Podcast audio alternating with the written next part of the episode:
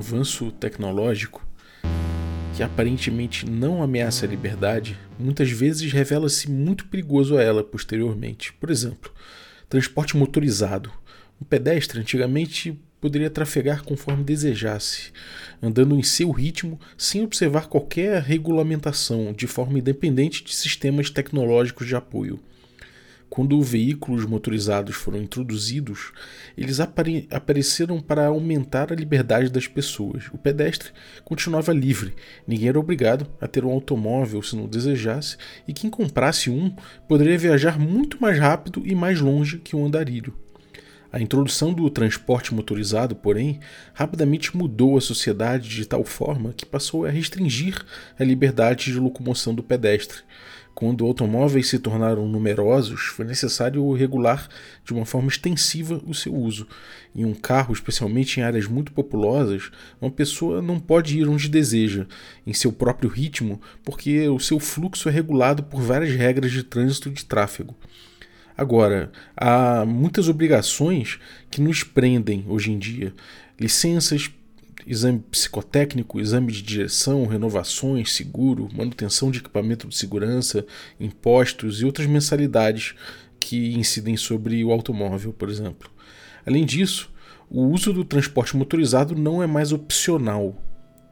Nossas cidades se organizaram de tal maneira que a maioria das pessoas não moram mais dentro de uma distância de uma caminhada do trabalho, de onde fazem compras ou de onde, de onde buscam recreação, por exemplo. Agora a gente depende fatalmente de automóveis para transporte, com a opção de se usar o transporte público, claro, caso no qual a gente ainda tem menos controle sobre o nosso próprio movimento em comparação a quem tem um carro. Mesmo a liberdade do pedestre é altamente restrita. Em uma cidade, ele tem de continuamente parar e esperar o sinal abrir, e um sistema desenhado para servir principalmente o tráfego dos automóveis. No campo, o tráfego motorizado tornou perigoso e desagradável, por exemplo, você andar pela estrada. Isso ilustra o fato de que quando um item tecnológico é inserido como uma opção livre para o indivíduo, ele não necessariamente se mantém opcional. Muitas vezes a nova tecnologia muda a sociedade de tal maneira que as pessoas se veem, eventualmente, forçadas a usá-la parágrafo 127 do polêmico e controverso Manifesto A Sociedade Industrial e seu Futuro, assinado pelo Freedom Club, também conhecido como Manifesto na Bomber de Ted Kaczynski. Tomar café eu vou, café não costuma falhar. Tomar café eu vou, café não costuma falhar.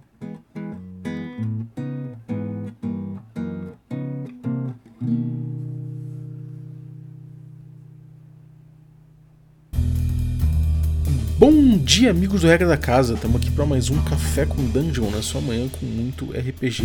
Meu nome é Rafael Balbi e hoje eu estou aqui é, tomando meu, meu café em pílulas de cafeína, que dizem que dá no mesmo que beber um café, mas sinceramente eu recomendo você tomar um café da Ovelha Negra, delicioso, sem indústria no meio, e você pode beber ele aí sem, é, sem, sem essas, essas, impurezas aí que vem né, nesse processo industrial.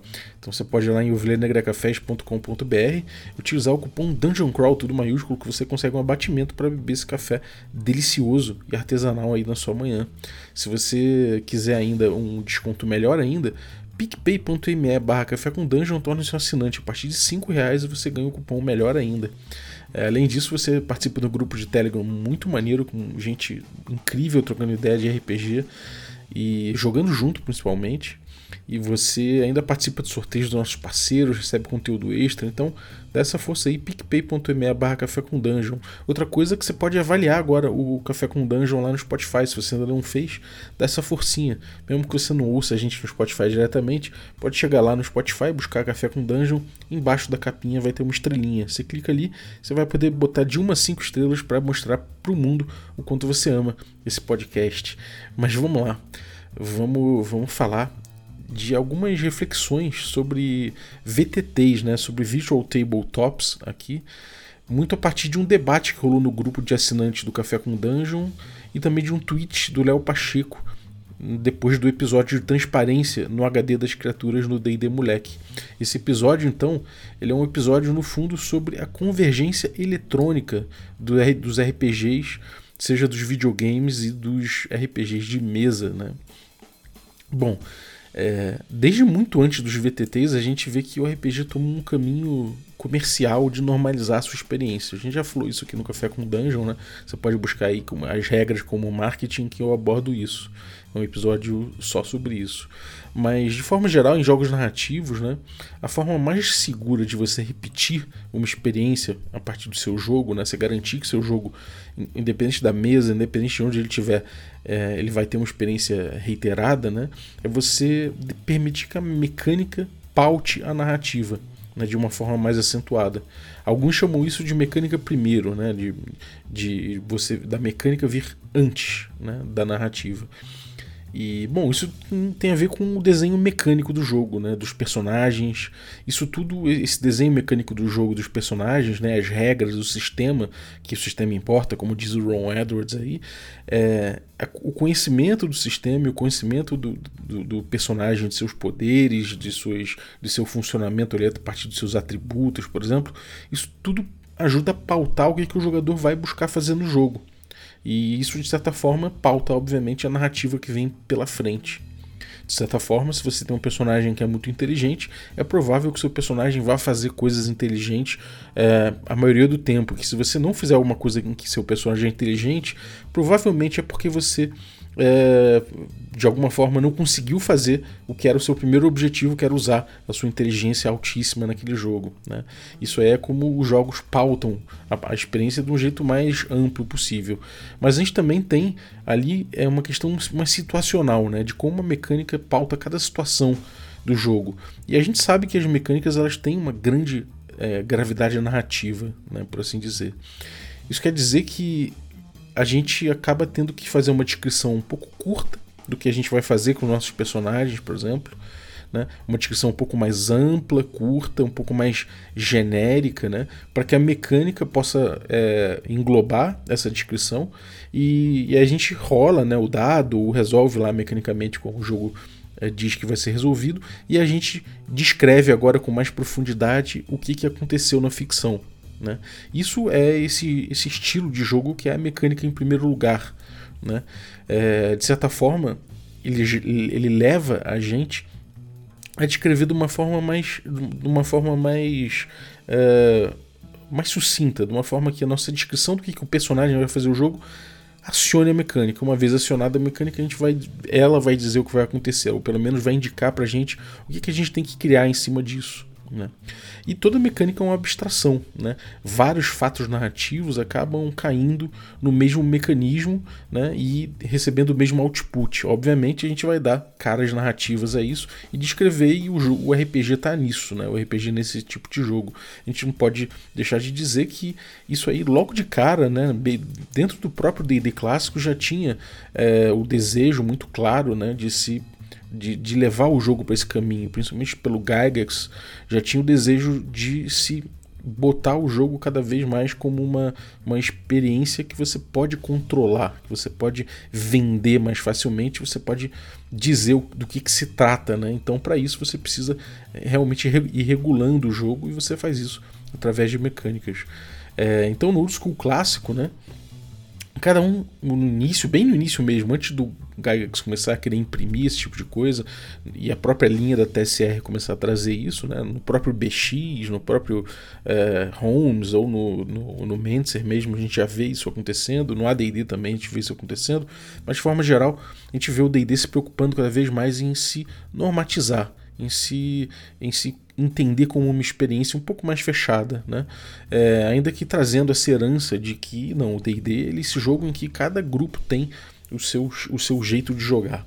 Isso veio, é, a linha de jogo do D&D veio precisando eliminar um pouco esse espaço e se entender mais como uma experiência específica. Né? Então, é, por mais que isso, isso viesse acontecendo dessa forma muito clara né, ao longo dos anos, aí, pouco tempo, é, até chegar no, na terceira edição do D&D, que isso ficou bem claro, isso fica bem evidente e, e a gente consegue entender essa, essas tendências muito fortes a partir dali. Né? Alguma coisa se perdeu no caminho. Né? Havia quem continuasse tirando proveito e aprofundando o jogo a partir da ideia de regras como ferramentas. Isso é uma coisa que eu vim falando aqui no Café com Dungeon muito. Então, se você assiste, é, se você ouve o Café, você já deve ter ouvido vários episódios assim. Se você ainda não ouve, é fácil você voltar e ouvir em vários episódios essa questão sendo abordada, né, das regras como ferramentas, principalmente no estilo jogo old school e no, e no, e no estilo oil fantasy, que é o que a gente vem desenvolvendo aqui no Café. É, então, de certa forma, esse, esse jeito de se encarar o jogo a partir de regras como ferramentas permite que a gente force as descrições das ações dos jogadores ao máximo. Né? Então, eu vou dar um exemplo aqui de, de investigação, por exemplo. Né? O, os jogadores de repente entram numa, numa sala né? e resolvem é, pesquisar a respeito das notas de um, se, se, tem pistas, por exemplo, do, do, de, um, de um mago velho, se tem nas, nas anotações dele, se tem alguma pista sobre, é, sei lá, como tirar um feitiço de petrificação que está num colega. Então eles vão falar: olha só, a gente vai analisar nas notas do, do mago se tem alguma coisa. Aí no sistema moderno a gente jogaria um teste de percepção, né? ou de investigação, dependendo do que for o sistema, né? Cada sistema tem um jeito de tratar isso, mas a partir do resultado disso a gente poderia dizer que, bom, você abre uma gaveta numa, numa escrivaninha e lá dentro tem muitos papéis e tudo mais, mas você vê que debaixo do tampo da escrivaninha tem ali uma, uma carta, né? tem um envelope. Dentro desse envelope você encontra isso. Ou de repente, dentro dali da, da, dos papéis, você vê que tem um com letras um pouco estranhas e tal, você vê que ele tem um código. Né? Isso vai depender da investigação que você fizer e do resultado que você tirou.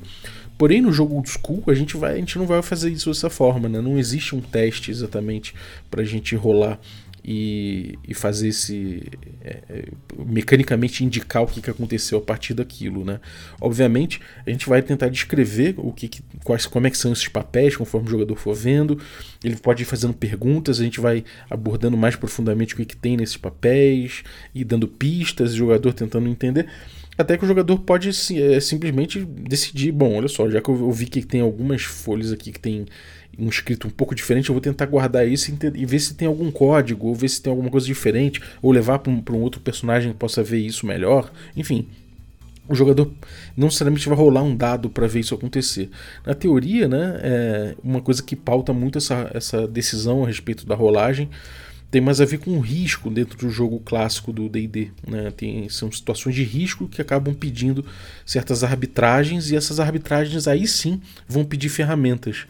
Então, de certa forma, o uso da mecânica ela é pouco abstrata. Ela é utilizada como uma ferramenta de arbitragem muito específica, quando uma descrição levou inevitavelmente a um risco específico. Né? E, e, isso, de certa forma, faz, faz com que os dados da ficha, né, as informações da ficha e as próprias mecânicas, os atributos, etc., não, não influenciem tanto no jogo. Né? Um outro exemplo que a gente tem aí é uma coisa que só acontece nesse paradigma que foi um pouco perdido ao longo da, do, dos anos, né? Que a gente viu agora numa mesa recente que o, que o mestre Kobe estava mestrando e eu estava assistindo essa cena, estava ouvindo, né? E ele descreveu um túnel, né, um túnel cavado por uma minhoca ou alguma coisa assim. E lá dentro do túnel ele descreveu é, que descreveu a forma geral do túnel, né, e também uma caveira no chão com um equipamento, né, um escudo reluzente sua, em cima dela, é, enfim, alguns detalhes. E também que na parede, na, na parede tem alguns algumas coisas brilhantes assim de leve o grupo acabou indo direto para caveira, né? Rolou ali um, uma descrição do Kobe muito bem feita que trouxe um pouco de ilusão para a cena. Eu até citei, a gente citou isso recentemente no episódio também do Oil Fantasy como pintura, né?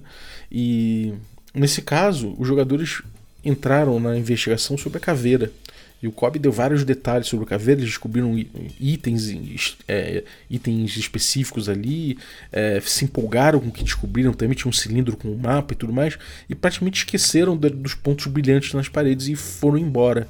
Só que nesse processo de ida, quando a galera falou vambora, vambora, um dos jogadores lembrou, pô, e aqueles pontos na parede, né? Aquelas coisas meio, meio translúcidas, meio refletindo é, luz na parede. Aí o Colby falou: Bom, então que, você vai investigar? O cara, é, vou investigar, vou ver o que, que é. E na descrição ele tirou um pouco de pó de cima, sei lá, dessa, desses pontos assim, e viu que eram rubis ali dentro, uma coisa avermelhada, um, eram rubis. E, bom, cara, olha que, que coisa doida, né? Não teve nenhum teste de percepção para isso. Foi o jogador com, com a informação que foi gerida ali naquela cena, ele foi é, pintando aquela cena na cabeça dele até que ele lembrou que tinha um detalhe que não foi explorado. Eles podiam muito bem ter ido embora sem aquilo, principalmente porque é, aquilo era uma toca de uma criatura que podia voltar a qualquer momento. Então essa pressão, esse desafio intrínseco à cena, é, não precisou de uma, nenhuma rolagem para acontecer. E obviamente que eles resolveram pegar os, os, os rubis e saírem com alguns deles, né? E fez a riqueza dos jogadores no futuro sem que uma rolagem fosse necessária, mas que o jogo estava muito presente ali. Né? o risco e tudo mais. É, obviamente, se eles de repente é, fossem tentar é, escalar o negócio e, enfim, assumissem algum risco em relação àquilo, o mestre poderia, por exemplo, é, fazer uma rolagem de acordo com o peso que o jogador tivesse e ver o quanto a chance de, de ceder de repente a corda, alguma coisa assim, mas não foi o caso. É, o grupo conseguiu voltar e a gente vê que mais uma vez a gente vê que é um outro paradigma de jogo esse em que essa cena do cara lembrar que tinha é, pontos translúcidos na parede né, era um detalhe que tinha ficado para trás. Isso acontecer de forma espontânea não, nunca vai acontecer num jogo em que você de cara já vai, já vai rolar o dado de investigação, por exemplo, de percepção. Né? Você rola o dado e daí aí você vai descrever para o jogador que, bom, você vê uma caveira, vê não sei o que, e você percebe que o brilho na parede são rochas é, vermelhas, não sei o que, que parecem rubis. Ou ele pode até dizer que, bom, quando vocês estão indo embora, vocês veem, vocês lembram que na parede tem aquilo, vocês investigam e veem que são rubis. Mas de certa forma isso não vai acontecer nunca de forma espontânea. E isso já é o suficiente para a gente ilustrar bastante a, a diferença entre esses dois paradigmas do uso da mecânica, um antes da ficção e o outro depois da ficção. É, ou seja, um pautando a ficção e o outro pautado pela ficção, por assim dizer. Né? É, agora, voltando ao RPG como produto, né? esse caminho do old school que eu botei aqui, né, que é, é a ficção, a, a, ficção pautando a mecânica e não a mecânica pautando a ficção, é um caminho mais difícil de normatizar. Né? É uma experiência que é mais difícil de normalizar também, né? porque afinal de contas essas arbitragens vão ficar na mão dos mestres, do grupo, do estilo pessoal de cada um, né? que era um dos grandes chamarizes do D&D original, mas que foi se perdendo um pouco para dar lugar a uma ideia de produto, né? que você precisa ali ter ter um pouco mais de rigidez no que você vai apresentar, no que você vai vender e no que vai ser experienciado. O caminho da mecânica mais abstrata, né, que é esse caminho da, da mecânica primeiro, é, que vem pautando a narrativa, ela gera produtos de mais fácil consumo, de com uma experiência mais repetível, né, com uma garantia de experiência em cima daquilo, que gera marca. Então, assim como o videogame, né, a gente vê que assim, assim, a gente pode dizer sobre o videogame que ele é uma experiência codificada, programada, né? Ele tem grandes limitações em relação aos RPGs analógicos, mas mesmo assim ele é um RPG, o um RPG eletrônico. E no RPG eletrônico ele também tem essa qualidade de ser uma. de, de dele ter uma experiência que você sabe que, que vai ser experimentada em sua maioria ali pela, pela maioria das pessoas de forma igual. Quando você vende um, um, um cartucho do Mario 3, ou do Super Mario World, ou do Mario Odyssey, sei lá os jogadores sabem né, como é que vai ser a experiência de cada jogo desses. Diferente de um GTA, diferente de um Skyrim, né, a experiência de cada jogo vai ser muito similar a todo mundo que pegar para jogar, diferente do D&D clássico, né, do originalzão, antes mesmo de existir teste de atributo, por exemplo. Cada mesa tinha seu estilo de jogo, seu tipo de jogo, e isso era uma coisa que era muito difícil você dizer qual exatamente seria a experiência de jogo que um grupo que comprasse o D&D, adquirisse o pacote, teria em casa. Né? Então, é, a gente pode dizer que no videogame, né, a maioria das mecânicas, é, a imensa maioria delas, né, tem componentes e parâmetros que a gente não conhece. Eles rodam no background do jogo, eles rodam ali no por trás, né, dentro da matriz, por assim dizer. E ainda que muitos deles a gente consiga sentir, né, desses parâmetros, dessas regras, grande parte fica atrás. É, a gente não sabe exatamente, por exemplo, quanto um boneco pula, né, numericamente dentro da tela, quantos pixels é esse pulo do boneco. Né? A gente sabe, é, a gente pode saber eventualmente a probabilidade de um crítico num jogo tipo WoW, né? que isso acaba fazendo parte daquele jogo ali, a gente calcular, é, a gente buscar um melhor índice de acerto crítico e tal, mas ainda assim, num, num, num Mega Man, por exemplo, a gente não sabe exatamente quantos pixels um personagem pula, a gente só sente isso. Né? Então, alguns jogos vão abrir um pouco mais de parâmetros e outros vão abrir um pouco menos esses parâmetros. Inclusive, a gente tem essa tendência dos jogos no HUD, né? que não tem uma interface classe clara e você não sabe nem quanto de vida, por exemplo, o seu boneco tem. Né? Então, a gente sabe que vários funcionamentos e cálculos né, desses jogos eletrônicos eles seriam humanamente impossíveis de uma pessoa só conhecer de cabeça, ou mesmo consultando, né, ou de um grupo debater integralmente, por exemplo, um funcionamento integral de absolutamente tudo que envolve um jogo de GTA. Né? Um jogo de GTA de videogame ele seria fatalmente diferente de um jogo de, de GTA analógico. Né? Afinal de contas, a gente não tem nem como, como explicar a distância de, render, de renderização das coisas. É, enfim, são várias coisas que a gente não tem como dizer como funcionam, porque é, são equipes, é uma equipe imensa que faz por trás do jogo e que programa aquilo ali numa, num código que a gente, de forma geral, não tem acesso enquanto jogador. Né? Isso tem um lado bom e um lado ruim, obviamente, né? É, tem o lado do mistério de várias coisas, né? O No HUD, por exemplo, permite jogos emocionantes em certas imersões específicas.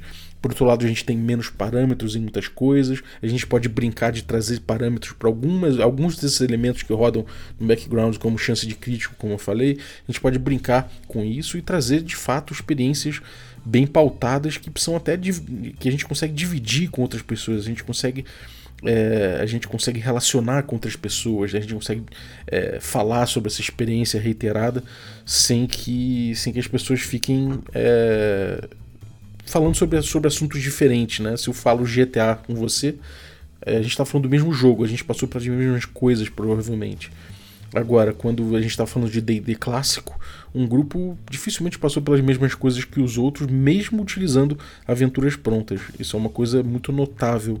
Então, existe um lado ruim e o um lado bom, né? O lado bom, que eu falei do, desse jogo como produto do videogame, que se assemelha muito ao videogame, passa por isso. O lado ruim é que realmente a gente tem menos customização da experiência, né? E a gente acaba caindo dentro do que a mídia é possível de fazer, ou seja, do que está programado dentro do jogo. Hoje em dia, né, os VTTs, né, os Virtual Tabletops aí, como o Roll20, como o Foundry e o Bear Rodeio, por exemplo, são eles são uma realidade, né? Não tem como voltar atrás. Talvez uma realidade maior que a dos jogos presenciais, inclusive.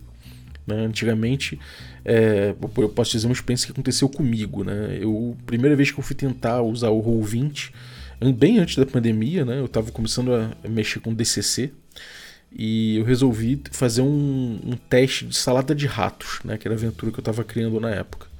Eu já tinha criado, eu estava mais fazendo uns testes depois de ter criado, depois até de ter já lançado para lançado a aventura, né? Mas eu ainda queria testar algumas coisas. E bom, Ali eu tinha um, um, funil, né? Um jogo que no DCC, no caso, você tem muitos personagens, mais de 20 personagens. E no VTT, né? Você vai botar no, no Roll20 você bota as fichas. Então são 20 fichas, mais de 20 fichas que eu tive que botar, programar dentro do jogo. E você tem que fazer essas fichas, né? Depois botei um mapa ainda, aproveitei, então botei vários mapas de combate ali, mapas de cenas e tal. Não eram tantas, mas porque o, a aventura é curta, mas eu criei mapas ali para aquilo. Ainda que meio improvisado, mas eu criei. Né? E também botei ali os tokens de todos os personagens no jogo. Então os jogadores poderiam pegar cada um de seus personagens, né? cada um com quatro personagens, e mover eles pelo cenário.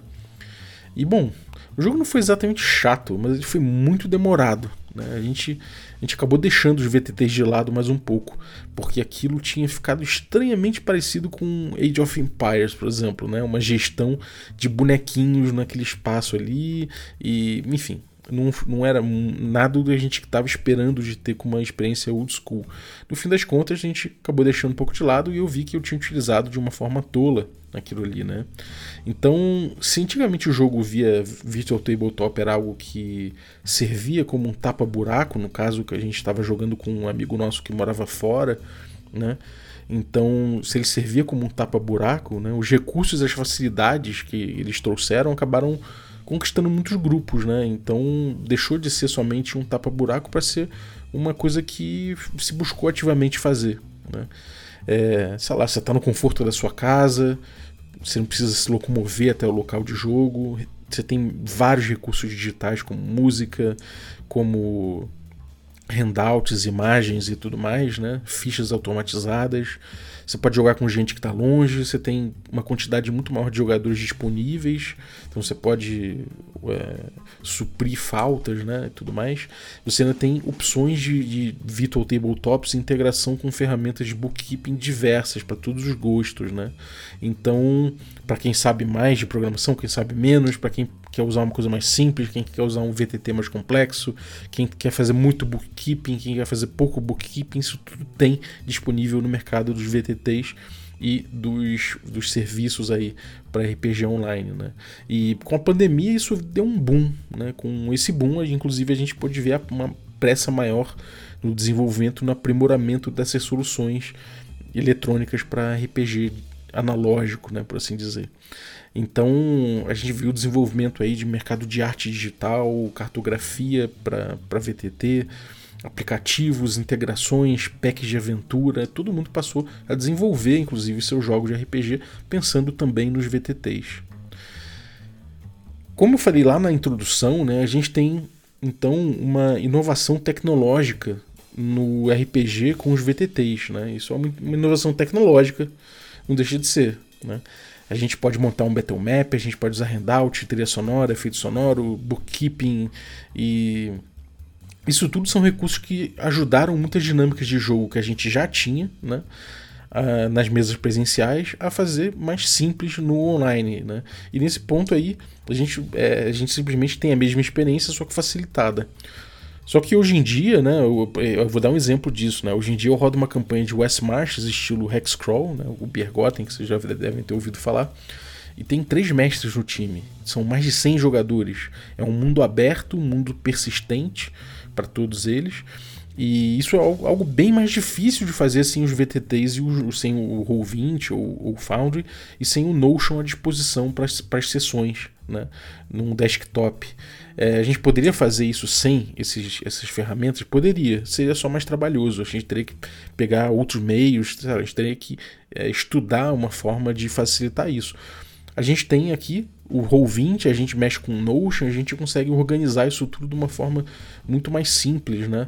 É, hoje em dia com isso. Então a gente pode dizer que ali a gente não tem coisas que dependem dos VTTs nem do Notion, mas que aquilo facilita demais. É, então assim, é, os VTTs eles facilitam muitas coisas que aconteciam no RPG de mesa, como o simples fato de automatizar, por exemplo, munição de flecha, peso de equipamento, scores, handouts, visuais. Isso tudo para os jogadores mesmo, né? Então não só para o mestre.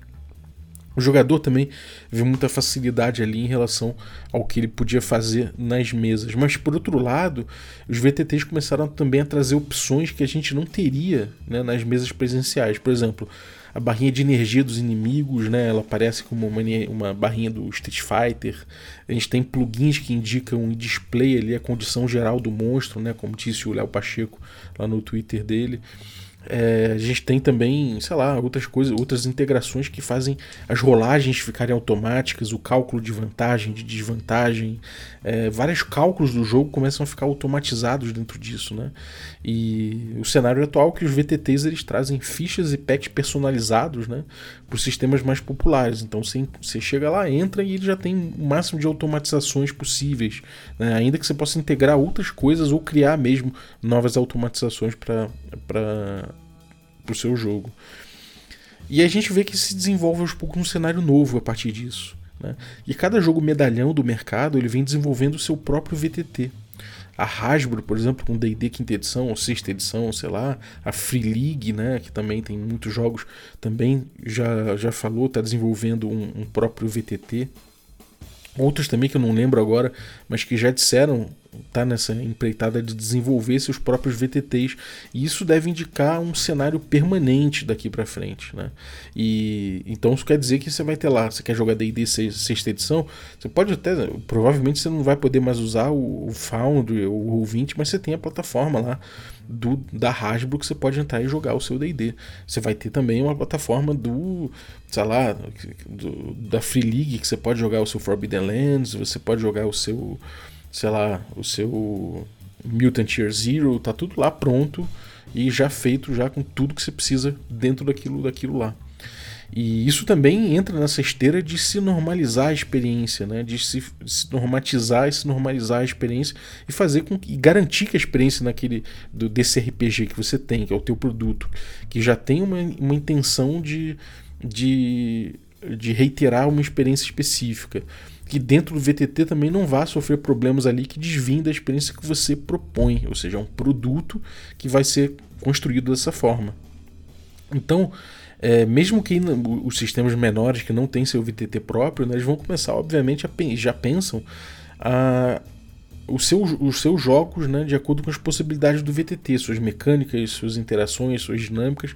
Eles já começam a pensar o game design a partir de, de uma ideia de que a gente tem à disposição esses VTTs, essas facilidades, essas automatizações. Então isso também é uma tendência que não volta assim como o próprio jogo online. E esse é o RPG, no, final, no fim das contas, se desenvolvendo como um produto digital, derrubando várias barreiras clássicas do jogo, como por exemplo manuais extensos, né? Você tem que ler três livros de D&D, gastar essa grana toda aí, eventuais dificuldades de cálculo, né? De bookkeeping com os personagens, é, dificuldade de agenda entre os jogadores, né? Que é o grande inimigo aí do, do RPG. Será que a gente não vai ver pela frente aí um looking for group para poder jogar D&D em conjunto? Será que não vai ter isso? Bom, Será que vai acontecer com D&D que nem aconteceu com WoW, né? Que você despersonaliza os grupos e chama ali quem está à disposição integralmente ali de uma forma aleatória na plataforma e forma os grupos. Ah, bom, tô afim de jogar com o meu fighter aqui e entrar na, sei lá, Dungeon of the Mad Mage. Pronto. Você já foi jogado dentro de um grupo, agora joguem, né? Se a experiência for normalizada, automatizada e garantida como um produto, isso vai ser possível sim, eu imagino. Porque o, o estilo individual, o estilo da mesa, isso tudo vai importar cada vez menos. O que vai importar cada vez mais é a experiência que se vende com esse produto. Né? A gente vê, a gente viu que os sistemas, desde bem antes dos VTTs, eles já buscavam esse sistema, o seu sistema é, pautando a narrativa. E isso se traduz, se traduz e, se, e isso se também se automatiza bem facilmente, né? É, de um VTT bem mais fácil do que um jogo que utiliza a regra como ferramenta ou que não, não, não atiza a sua experiência dentro daquela dicotomia que eu falei lá atrás do, da narrativa primeiro da narrativa depois. A gente está num paradigma, numa hegemonia geral, né, no, no, no, pensamento do RPG, no game design do RPG, é, o que é hegemônico é que, de fato, a narrativa ela vem a reboque da, do que a mecânica diz. Né? E isso facilita muito a gente trazer jo esses jogos para o VTT. É a lógica do mercado, é a lógica do produto né? que, que conversa melhor. Então a gente tem aí um desenvolvimento desses jogos contrário à natureza artesanal do RPG que a gente viu nos primeiros no primeiro D&D, né, especificamente. A gente tem mecânicas automatizadas, parâmetros dentro de jogo, em sua, em sua maioria escondidos, experienciáveis alguns deles, né? a grande maioria deles são experienciáveis ainda, ainda que não conhecíveis, né? objetivamente. Alguns deixados às claras, para a gente poder buscar melhorias no jogo, tipo é, índice de acerto, índice de crítico, por exemplo, ponto de vida mas também uma necessidade cada vez menor de se conhecer o manual de jogo, né, em troca de uma experiência de aprendizado puramente durante o jogo. Então a gente pô, provavelmente vai vendo aí tutoriais e, e interfaces de usuário cada vez melhor criadas para que a gente consiga simplesmente entrar no jogo e jogar, né, cada vez precisando ler menos sobre ele. E não foi à toa que eu falei sobre essas qualidades agora que eu acabei de citar, foram as mesmas que eu citei lá atrás dos videogames né?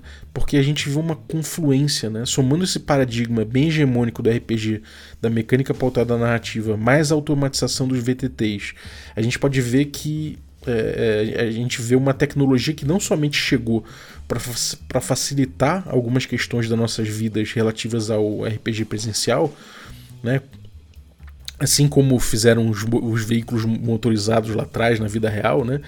É, a gente vê que essas facilidades em, em, em, breve elas se tornarão uma necessidade para quem quer jogar RPG, assim como os, os, veículos motorizados hoje em dia se tornaram uma, uma necessidade para quem quer viver numa cidade. E bom, isso também traz as suas próprias limitações e faltas de liberdade, né? E assim como como a indústria né, automobilística e, e, o mundo adaptado a, esse, a, a esses, esses carros e, e, veículos, né, a gente se aliena em muitos pontos ou tem a nossa realidade, nossa liberdade restrita. A gente direciona a experiência de um jeito que impede o desenvolvimento de outras experiências, né? de acordo com cada mesa, no caso do RPG, e, bom, o que foi, na, o, o que foi, na minha opinião, o que batizou o RPG na sua natureza artesanal. Então, a gente vai delimitando experiências com os jogos, né? E, e, cada vez menos a gente tem liberdade de produzir a nossa própria experiência a partir daquilo. E quando um item tecnológico é inserido né, como opção livre para o indivíduo, ele não necessariamente se mantém como opcional. Muitas vezes a nova tecnologia muda a sociedade de tal maneira que as pessoas se veem eventualmente forçadas a usá-la. Isso envolve o domínio da mídia e das narrativas que a gente cria. Em última análise, esse é o sistema e o mercado pautando nossas atividades lúdicas mais do que nunca. No mínimo, é uma coisa de nota que agora, quando a gente for descrever alguma coisa, o VTT já vai estar descrevendo essa pintura que a gente vai fazendo conforme o mestre vai descrevendo, os jogadores vão perguntando, os detalhes vão sendo dados, cada vez menos vai ser necessário, né? Se a gente pegar um Tales da vida, a gente vê que os detalhes já estão ali, né? Eles já estão desenhados, já estão colocados, de repente as armadilhas já vão estar prontas. A gente só vai precisar layoutar a nossa experiência e botar ela ali da forma mais normatizada possível para garantir que ela vai sair do jeito que a gente desejou. E em vez de buscar caminhos um pouco mais uh, soltos, né, um pouco mais livres, talvez de poder ir desenhando essa experiência com calma, no diálogo, conversando a respeito, sem necessariamente ter que ficar uh, ancorando a nossa imaginação. Isso é uma coisa que particularmente o RPG faz muito bem, né? Ele conjuga uh, a visualização do espaço é, de acordo com o que as pessoas pensam em suas cabeças e tenta é, botar isso de uma forma única, que eu acho muito bonito. É uma coisa que, se a gente pensar que às vezes um personagem que você está pensando, ele é de um jeito na sua cabeça e é de um jeito na cabeça de outro jogador e na cabeça do mestre de outra forma diferente, ainda que tenha elementos em comum para que haja a jogabilidade, é bonito a gente pensar que cada um está pensando aquilo de, de, sua própria forma e de que isso vai fazer com que, sei lá, esses rios das nossas visões confluam por uma coisa só, ainda que mantenham suas diferenças. É uma coisa típica da mídia do RPG que eu espero que não se perca. Bom, essas foram minhas, reflexões aí, puxei puxei algumas coisas diversas aí, fiz algumas analogias muito loucas e espero que você tenha curtido, né? Espero que, que, que, que dialogue com você também essas reflexões sobre os VTTs aí. Não é uma coisa que eu acho que necessariamente é ruim ou pior ou melhor, mas é o que é, né? Então acho que é inegável aí que a gente está andando por essa, por essa confluência entre os jogos eletrônicos de videogame, né, os RPGs eletrônicos e os RPGs analógicos, pelo menos nessa, nessa tradição hegemônica que a gente veio, que, que a gente viu se criar, né, dos RPGs aí. Então, quero agradecer muito você que ficou ouvindo a gente até agora. Valeu, Zaço, pela tua audiência e obrigado você também que torna possível essa aventura né, e apoia o Café com Dungeon. Se você quiser se tornar um apoiador também, picpay.me barra café com dungeon, torne-se assinante a partir de 5 reais. Hoje eu estou sem acesso ao PicPay aqui, então vou agradecer aos assinantes Café Expresso, Café com Creme e Café Gourmet. Não vou citar ninguém nominalmente porque não tenho a lista, mas sintam-se agradecidos todos vocês pelo apoio. Valeu, um abraço e até a próxima.